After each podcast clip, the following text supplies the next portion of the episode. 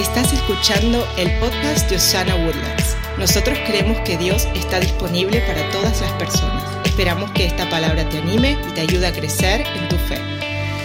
Quiero recordarte de que Dios es un Dios generoso y que Él trabaja a través de su gente, o sea, ustedes, mi vida, la gente que decide ser llamado hijo de Dios.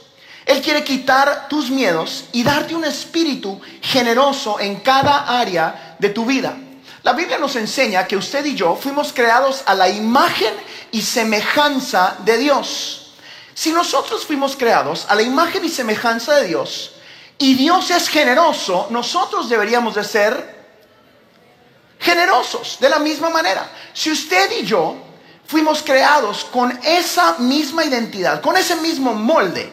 Y Dios es un Dios que dice la Biblia, nos amó tanto que dio a su único hijo. Dios es un Dios que dejó su trono y su, dejó su, su lugar de rey y vino a un pesebre para darnos vida eterna y regalarnos vida eterna. Dentro de nosotros, ese mismo espíritu generoso está allí. Estamos diseñados para ser generosos. Una vez más, diga la palabra generosidad. Quiero recordarle hoy que una vida generosa modela el corazón de Dios. Una persona generosa modela la actitud de Dios y activa la bendición del Padre para cada uno de nosotros. Pero la realidad es de que muchos de nuestros miedos o circunstancias de la vida causan que nos alejemos de esa identidad o de nuestro diseño original. Quiero contarle una historia que me pasó a mí, que me ilustró muy bien lo que le estoy hablando, de cómo podemos perder nuestra identidad a causa de lo que sucede en nuestras vidas. Cuando la iglesia compró el terreno que pronto va a ser nuestra casa, come on somebody, yo empecé a limpiar junto con un montón de gente. Allí ese terreno tenía mucho tiempo de estar abandonado. Entonces, eh, los que trabajaban en construcción en el área iban y tiraban su basura en todo el frente de ese terreno. Allí habían, yo encontré eh, eh, linodoros, encontré cosas de la cocina, encontré palos, pipas, encontré de todo. No sé por qué tiran tantas camas colchones, ¿verdad? El Pipo y yo sacamos colchones, llenamos un gran camión de basura. Entonces, yo estaba en la rutina de que cada vez que iba donde estaba la grama alta, sacabas una pipa, una, algo de PVC y lo ibas recogiendo y lo ibas tirando. Lo que sucedía era que había que caminar entre la grama porque estaba muy alta y yo no sabía si había agua porque tenemos lagos y ríos y todo. Entonces yo no podía meter la máquina ahí porque si no me iba a ir en un lago, entre el agua. Entonces caminábamos, mirábamos que estaba sólido, recogíamos la basura grande y luego cortábamos la grama. Ese era el proceso. Uno de esos días, como muchos, que a mí me gusta estar allá en la tarde, cuando no hay mucha gente, porque oro por la tierra, le pido al Señor que esté ahí, que nos continúe enviando la gente correcta, que sea generosa para que algún día esté ahí nuestro eh, auditorio. Estaba caminando entre el, entre el monte y me topé con una pipa más. Yo iba recogiendo muchas pipas y me tropecé, literalmente, me tropecé.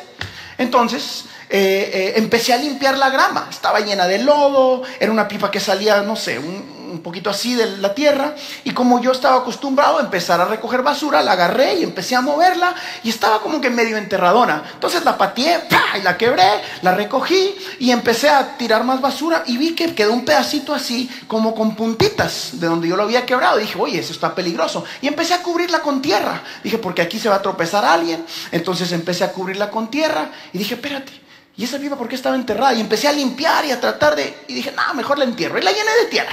Y se acabó la cosa. Después se lo comenté al pastor Beto. Le digo, oye, hay una pipa ahí en medio de la nada que no pude sacar. Y no se pudo. Entonces, eh, me dio mucha curiosidad y mandamos a llamar a alguien que sabe de, esas cosas y llegó un señor y, y, cuando llegó yo ya había limpiado alrededor con los muchachos y estaba la pipa ahí quebrada. Y entonces el señor me dice, wow, felicitaciones, wow, qué lindo lo que encontraron, esto que está aquí es un pozo de agua que trae mucho valor a todo el terreno, se acaban de ahorrar mucho dinero, lo único que hay que arreglarlo porque alguien la quebró y la llenó de tierra. Y yo parado así decía, qué desgraciados, no cuidan las cosas del Señor. Y Se lo juro, eso le dije, algún bruto que no sabe, pero bueno. Me dijo, bueno, vamos a tener, va a tener que pagarnos, cuesta tanto dinero, reemplazar la pipa y sacarle la tierra, porque alguien la llenó de tierra. Sí, ¿verdad? ¿Te acuerdas? Y decía, qué bruta la gente, no tienen cuidado de las cosas. Y bueno,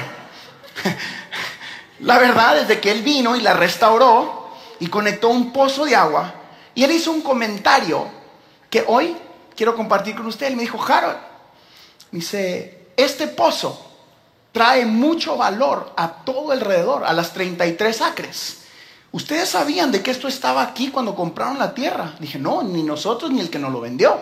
Porque si hubieran sabido que el terreno tenía agua, pues le hubiera subido mucho más el valor de lo que nosotros lo compramos. Había una bendición escondida para Osana, como siempre lo ha habido en el nombre de Jesús. Ya, pueden aplaudir por eso, ¿por qué no?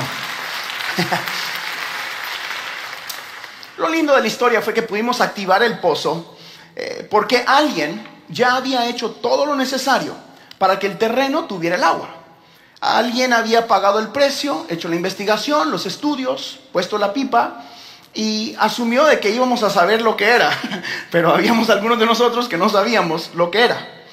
Yo creo que muchas veces nosotros somos de la misma manera, como esta historia.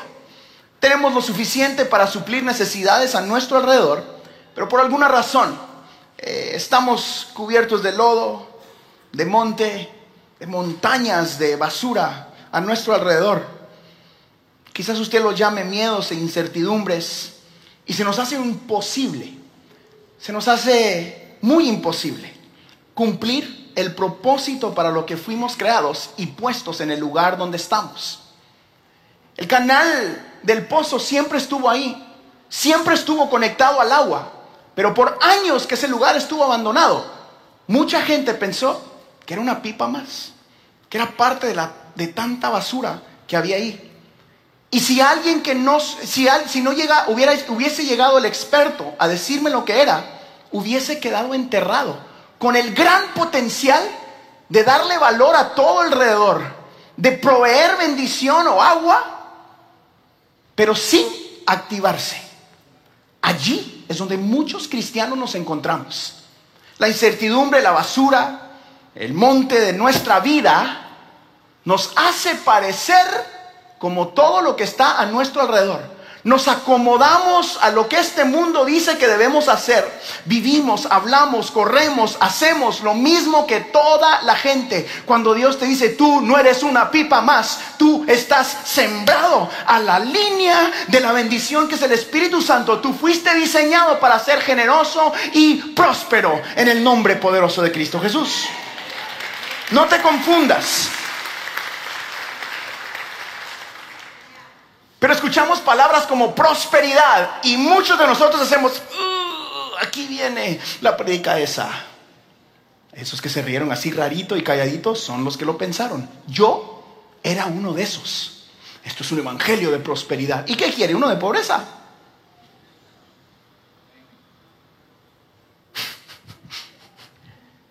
¿Cuál es la alternativa?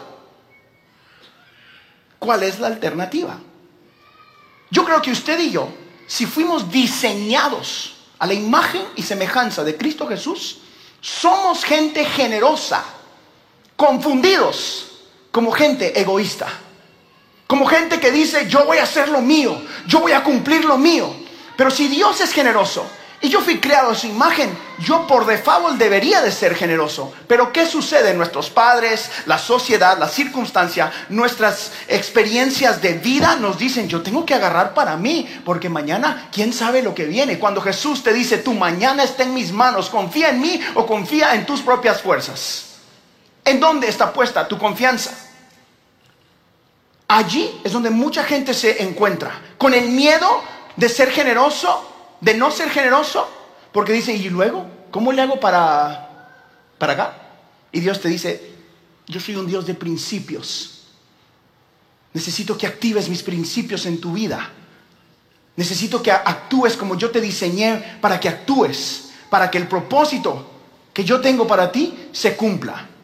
Si Dios es un Dios de principios, es como que tú seas una pipa preparada Tú fuiste diseñado para eso, pero hasta que no vino el experto a ponerle la bomba y lo conectara, no podía fluir la bendición. Allí nos encontramos muchos de los cristianos con el potencial de traer valor a los terrenos de nuestra vida, pero si no activas el potencial, sigue siendo una pipa más. Creo que es tiempo de que la iglesia latina confíe en Dios tanto que se convierta en generosa. Porque no nos enseñaron a hacer eso. Culturalmente. Somos como que, como los cangrejos, decimos todos, ¿verdad? Si le va bien a alguien, usted lo jala y mira cómo sale usted para adelante. Si tienes un buen negocio, platiqué con el pastor Beto esta semana de, algún lugar donde son, eh, eh, culturalmente, todos son toderos, dijimos.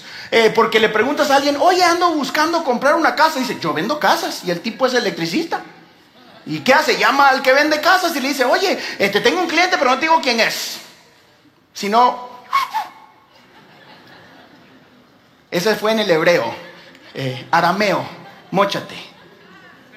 O, alguien anda buscando un carro y dice, yo vendo carros. Y el tipo es pintor. y llama al que vende carros, oye, te tengo un cliente, pero no te lo paso, sino que, porque sabe qué, porque la generosidad no es lo natural. Porque no puedes quitarte el camino y decir, yo quiero bendecir a este y quiero bendecir a este y que Dios me bendiga a mí, porque yo fui quien Dios me llamó a ser. Usted no vive de su viveza, usted vive del que vive para siempre.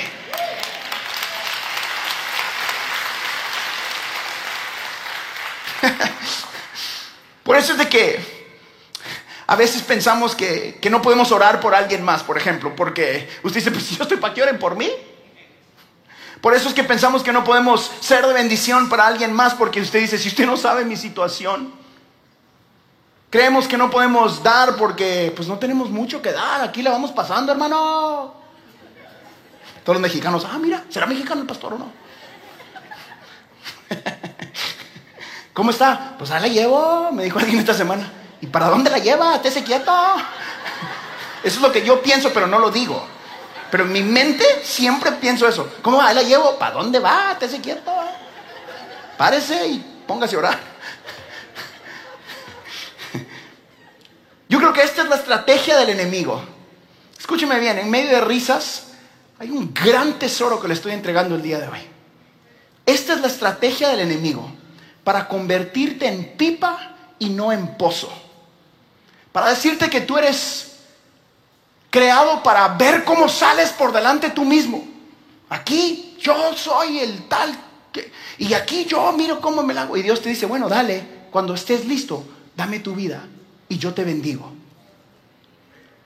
Porque la generosidad o la prosperidad no tiene mucho que ver con tu billetera tiene más que ver con tu corazón.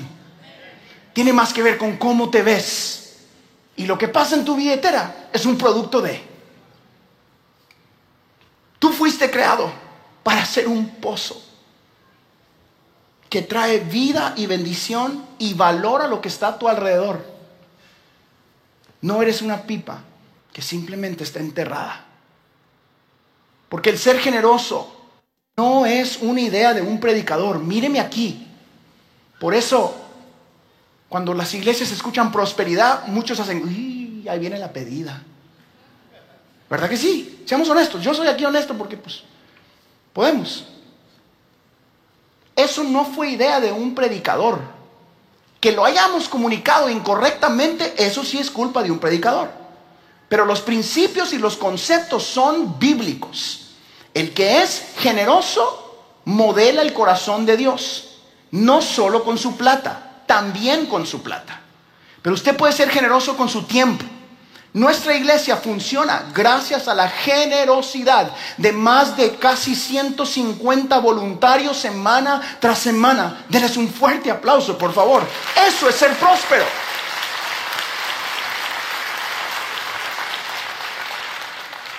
Nuestra iglesia funciona gracias a la generosidad de muchas de las familias que se sientan aquí con usted, que dan lo que nosotros aquí enseñamos que se llama diezmo.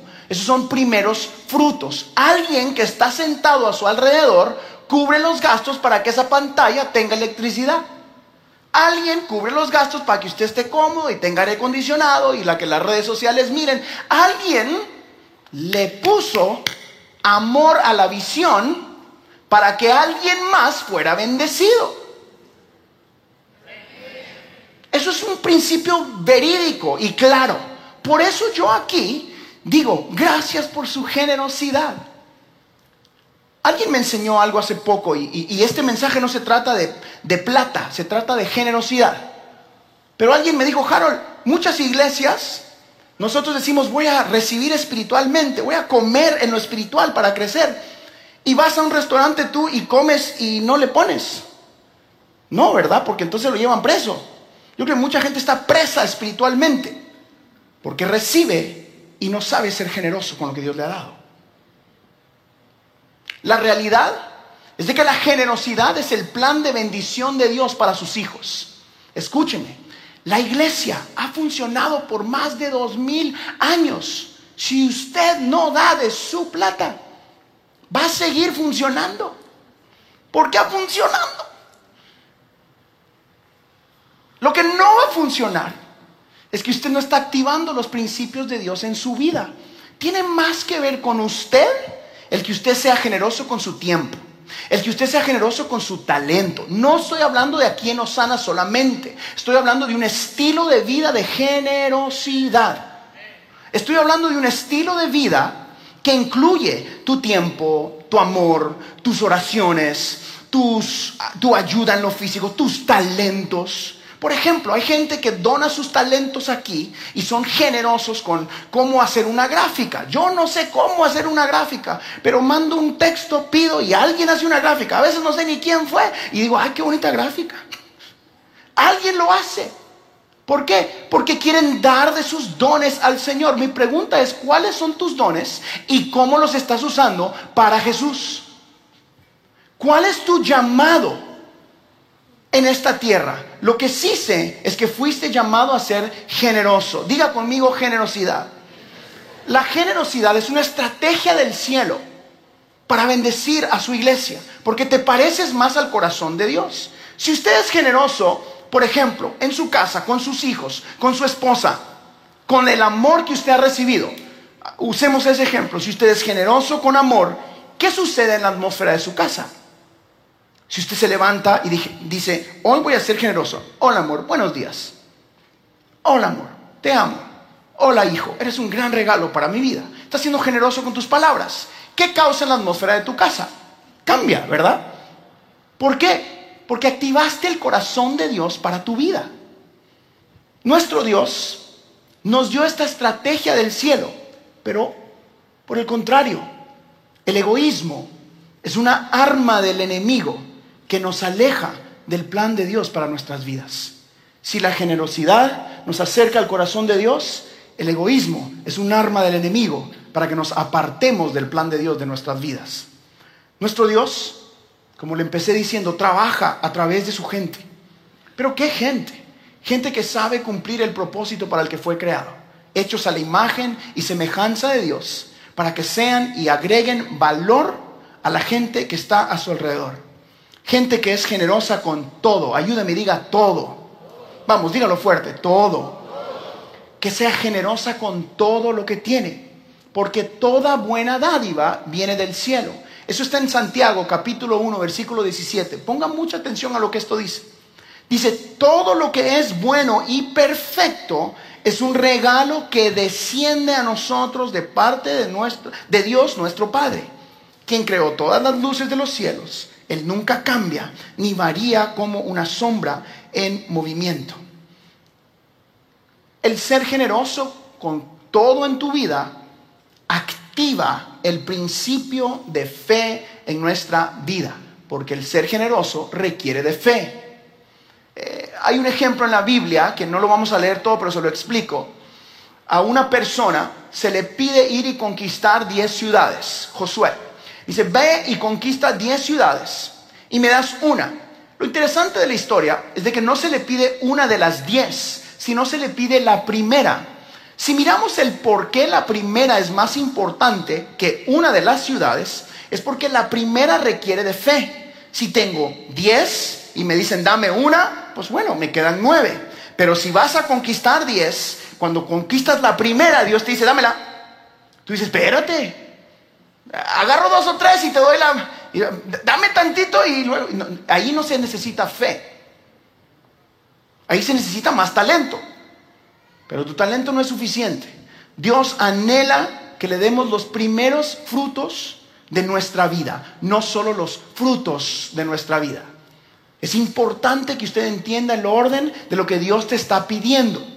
Por eso yo lo animo a que preste o que le devuelva los primeros minutos de su vida cada mañana al Señor. Le aseguro que si usted da el primer fruto de su día a Dios, su día va a ir mejor. Dele 10 minutos, 15 minutos. Si, si usted se despierta y lo primero que hace es ver las redes sociales, algo está mal. Si usted se despierta y lo primero que hace es ver las noticias, a ver qué está pasando en el mundo, pastor, eh, o a ver el tráfico, o a ver si va a llover, todo eso es genial, yo no estoy en contra de eso, pero empiece encomendando su vida al Dios que tiene control de todo lo que está pasando a su alrededor. Empiece por ahí, por favor primeros frutos. Damos porque sabemos que todo lo que tenemos no es nuestro. Toda buena dádiva viene de parte de Dios. Si no, si no hacemos eso, todo, todo lo que tenemos, todo lo que tenemos se convierte en algo egoísta. Pero si entendemos que viene de parte de Dios, todo cambia. Porque entonces se convierte en un regalo. Porque si Dios es generoso contigo, si tú entiendes de que tú solo estás manejando las finanzas, la familia, yo miro a sus niños y una de mis dificultades, yo le confieso porque soy un padre muy, o sea, me gusta protegerlos mucho, es saber de que Dios está en control de ellos. Elena me, me, platica siempre porque enfrente de casa hay un parque, literal, como de aquí a esa pared, así, así. Y los niños me dicen, ¿puedo ir al parque? digo, claro, vamos. Y ellos lo que quieren es ir solos. yo digo, ¿qué solos ni qué solos? Mangos. Ahí va su papá. Y ahí estoy, viendo a ver qué hacen y, y, y, me cuesta. Y hace poco empezó el Señor a trabajar en mi corazón, que mucho de eso es sano, pero también una parte que tengo que soltar y entender de que ellos van a cumplir el propósito que Dios tiene para sus vidas a pesar de mí que Dios está cuidando de ellos. Que es mejor si Dios los cuida que si yo los cuido. Que estar en sus vidas en las manos de Dios es mejor que estén en las manos de papá. Entonces, empecé a ser más generoso con ellos. Y digo empecé porque no soy tan generoso todavía. ¿eh? Empecé. Cuando miramos nuestra vida y todo lo que tenemos como un regalo de Dios, nuestra perspectiva sobre la prosperidad cambia. Escuchamos prosperidad y sabemos, claro, no tiene nada que ver con mi talento, con que yo soy bueno para lo que usted haga, ¿no? Soy un buen doctor, un buen abogado, un buen constructor, un buen comunicador, lo que usted quiera. Toda tu prosperidad viene del cielo. Por eso Dios quiere prosperarte, porque Él quiere darte el regalo que solo Él puede darte. La prosperidad real viene del cielo y no de tus talentos. Por eso es que nosotros no damos para recibir. Nosotros recibimos para poder dar. Nosotros no damos para que nos venga más. Nosotros damos de lo mucho que Dios nos ha dado. El corazón de amor y bendición de Dios es para toda persona del mundo. Y la realidad es de que Dios te necesita a ti para que esos recursos lleguen a su destino. Dios te necesita a ti para que sus recursos lleguen a su destino. Mucha gente vive en escasez emocional. Hay mucha escasez física con enfermedades. Hay demasiada escasez financiera, no solo en la iglesia, ah, sino en toda área, especialmente con nuestra gente, porque se nos enseñó a pensar diferente acerca del dinero. Pero yo creo que es porque mucha gente ha ignorado este principio de la generosidad. Si usted es generoso con lo que Dios le ha dado, usted va a empezar a causar bendición a su alrededor. Usted va a empezar a levantar a su gente. Sea generoso con sus empleados. Sea generoso con su tiempo. Sea generoso con la gente con quien usted vive su vida. Sea generoso obviamente con su cónyuge. Sea generoso con el templo del Señor. Sea generoso con el pobre, con el necesitado, con la viuda. Active este principio en su vida. Es por su bien y es para que cumplas el propósito que Dios tiene para cada uno de nosotros. Mire lo que dice la Biblia en el capítulo 6, versículo 21 de Mateo. Dice, recuerden que la verdadera riqueza consiste en obedecerme de todo corazón. La verdadera riqueza está ligada a la obediencia. Una riqueza emocional, una riqueza espiritual y una riqueza física. Está ligada a la obediencia a los principios de Dios. Yo creo que por eso usted escucha esto muchas veces, si usted creció en la iglesia, y escucha comentarios como, Dios sabía que dudaríamos en esta área, por eso nos invita a que lo probemos en esto. Ese versículo que escuchamos en muchas iglesias creciendo, que aquí no lo usamos mucho, por eso, porque yo ya sé que usted se lo sabe si creció en la iglesia, y si es nuevo, pues aquí le va, Malaquías 3.10. Dice, traigan a mi templo sus diezmos y échenlos en el cofre de las ofrendas, así no les faltará alimento. Pónganme a prueba con esto. Verán que abriré las ventanas del cielo y les enviaré abundantes lluvias. Escúcheme bien, yo no le comparto sobre la generosidad porque nuestra iglesia está necesitada. Le comparto sobre la generosidad, porque usted necesita ser generoso, porque Dios quiere darte a ti una prosperidad del cielo. Y yo no sé si usted entiende esto o no, pero Dios necesita gente bendecida para poder bendecir a su iglesia, para poder bendecir su ciudad. Y yo quiero estar entre esa gente. ¿Cuántos quieren ser bendecidos por Dios y no solo por su jefe? Yo les dije hace dos años, más o menos, una frase eh, que le dije, tu jefe y tu cheque no tiene el poder de bendecirte.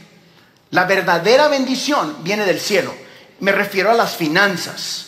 Una abundancia y prosperidad real no viene de tus talentos, solo vendrá de parte del cielo. Dios tiene el poder de bendecirte. Tu jefe te puede dar un cheque o te puede dar lo que te ganaste tú, pero la sobreabundancia de Dios viene a través de sus principios. Así que aquí quiero hacer un paréntesis y sí le voy a hablar sobre sus finanzas. Si usted pasó por el curso de crecimiento en Osana, usted ha escuchado parte de este concepto.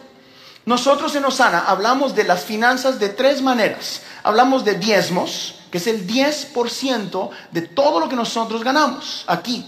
Por eso usted aquí eh, va a escuchar cosas cuando va al, curso de crecimiento y de membresía, donde nos hablamos sobre los primeros frutos.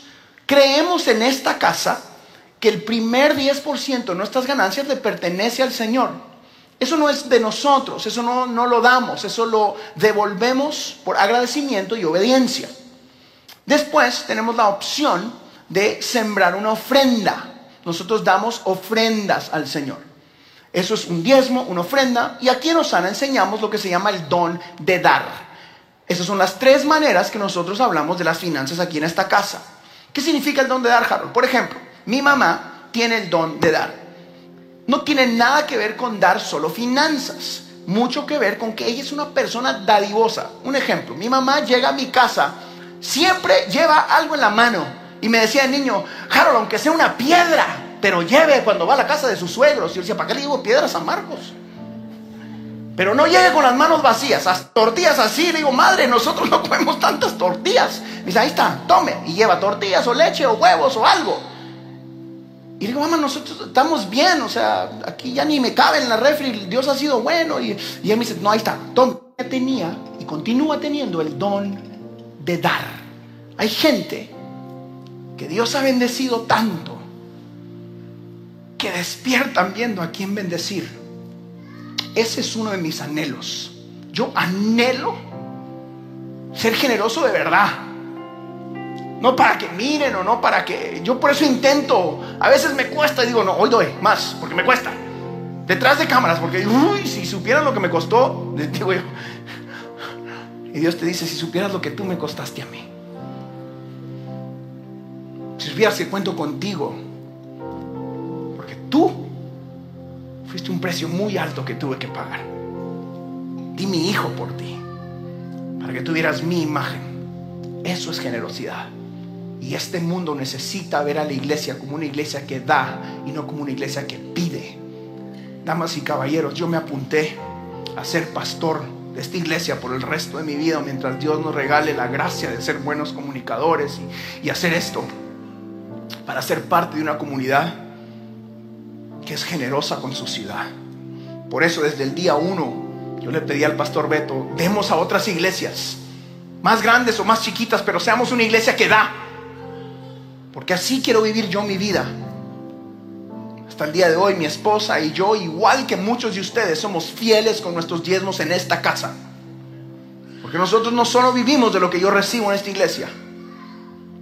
Y Dios me ha dado el honor y el privilegio de continuar siendo uno de los que da bastante acá.